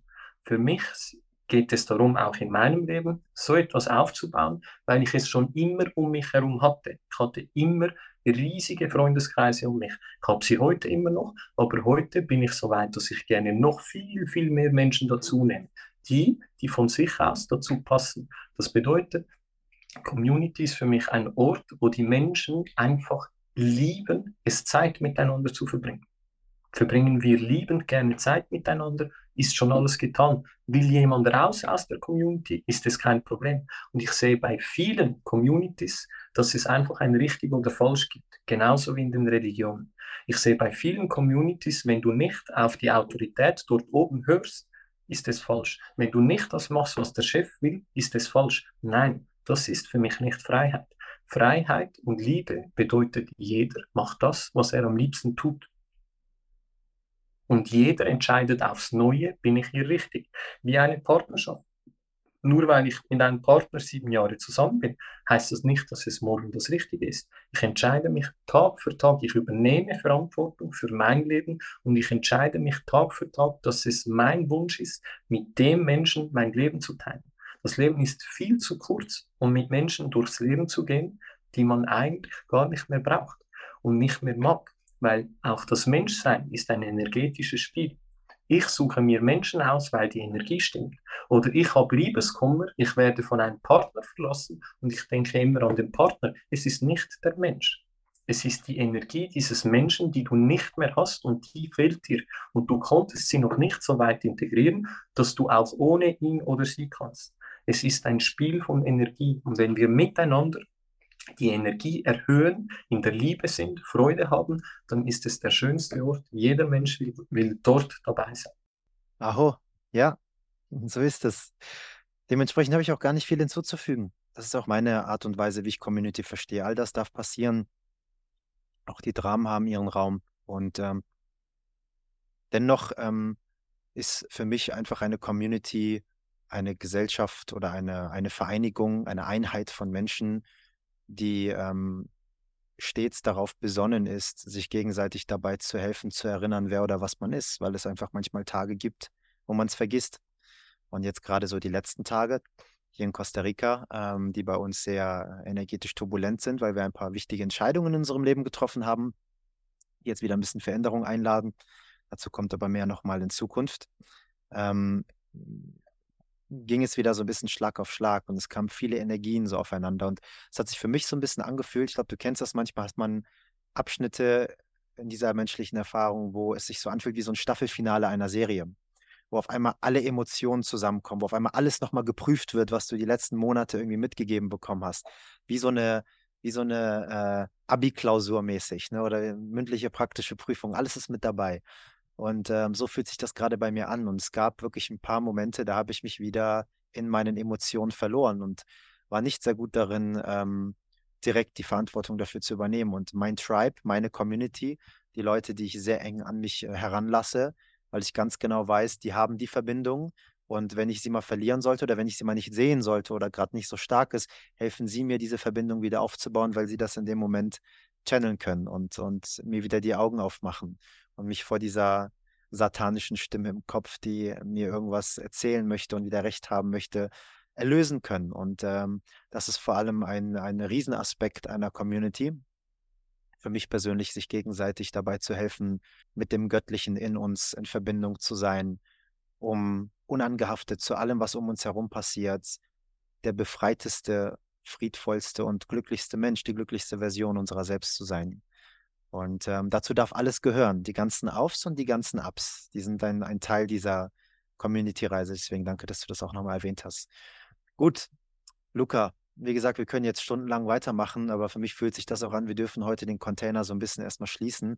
Und wir runden, vor allem wenn wir Gäste das erste Mal bei uns im Open Your Spirit Podcast haben, ähm, die Podcast-Folge immer nochmal mit einer einzigen Frage ab, wo du gerne nochmal in dich hineinspüren darfst und ähm, unserer Community mitteilen darfst, wie du das für dich beantwortest. Wir haben schon unzählige Menschen in jetzt über 170 Episoden gefragt, unzählige Gäste, die schon mit dabei waren. Und jeder hat eine andere Erklärung oder eine andere Wortwahl. Und das macht das so schön, weil dadurch inspirieren wir die Zuhörer und Zuhörerinnen, ihre eigene Version dieser Antwort zu finden. Denn unser Podcast heißt Open Your Spirit, deine Reise zur Erfüllung. Und schon vor drei Jahren, über drei Jahren, als wir die Firma gegründet haben und selber noch gar nicht wussten, wohin geht es eigentlich, haben wir dennoch diese Worte gewählt und die sind so passend. Und deswegen würde mich sehr interessieren, Luca, was bedeutet Erfüllung für dich heute? Erfüllung bedeutet für mich innerlich so eine Lehre zu haben, dass alles, was kommt, dass ich es fühle, dass ich leer bin und dass je leerer das ich bin, kommt das, was zu mir gehört, sowieso in mein Leben. Das heißt, ich lehre alles in mir, ich reinige mich von allem, von jeder Identifikation und kontrolliere nicht mehr meine Zukunft. Ich kontrolliere nicht, was ich morgen tue und ich lasse es einfach sein. Ich bin in der Hingabe diesem Ganzen gegenüber, fließe durch das Leben und habe keine Ahnung, wer ich morgen bin und habe keine Ahnung, was ich morgen tue und es spielt keine Rolle. Vollkommenes Vertrauen bedeutet, es war immer richtig, es ist immer richtig und es wird immer richtig sein. Und Vertrauen bedeutet, es muss nichts kontrolliert werden, weil es passiert sowieso immer das Richtige. Das Auflösen von Kontrolle, von Kontrolle in die Hingabe ist das, was ich den Menschen mitgeben will, so dass sie in einem vollkommenen Selbstvertrauen, in einem Urvertrauen sind und das Leben so leicht wie möglich gestalten können. Wundervoll. Vielen, vielen Dank für deine Zeit. Ich schätze das sehr, dass ähm, du auch hier wieder kostenlos uns ähm, deine Lebenszeit geschenkt hast, um diese Worte miteinander zu teilen, gegenseitig von dieser Energie äh, zu nähren und gleichzeitig gesehen oder zu kosten und gleichzeitig gesehen auch andere zu nähren, wenn sie denn das Ganze für sich gerade empfangen möchten und wollen. Ähm, für alle, die bis hierhin mit dabei äh, gewesen sind, vielen Dank auch für deine Aufmerksamkeit und Zeit. Es ist nicht selbstverständlich, dass du uns die schenkst. Ähm, lass gerne ein Feedback da. Schreib Luca privat auf Instagram an. Wir verlinken alle Links, die du von Luca finden kannst, äh, unter diesem Podcast. Lass uns auch gerne ein Feedback da und äh, falls es dich interessiert, äh, dass wir nochmal ein zweites Mal zusammenkommen und das Ganze so passieren möchte, dann teile uns auch gerne das mit, indem du diese Folge vielleicht sogar teilst mit deinen Liebsten und wir sehen, dass das Interesse von eurerseits einfach da ist. Dankeschön vielmals und bis zur nächsten Episode. Ciao. Danke dir, Navid.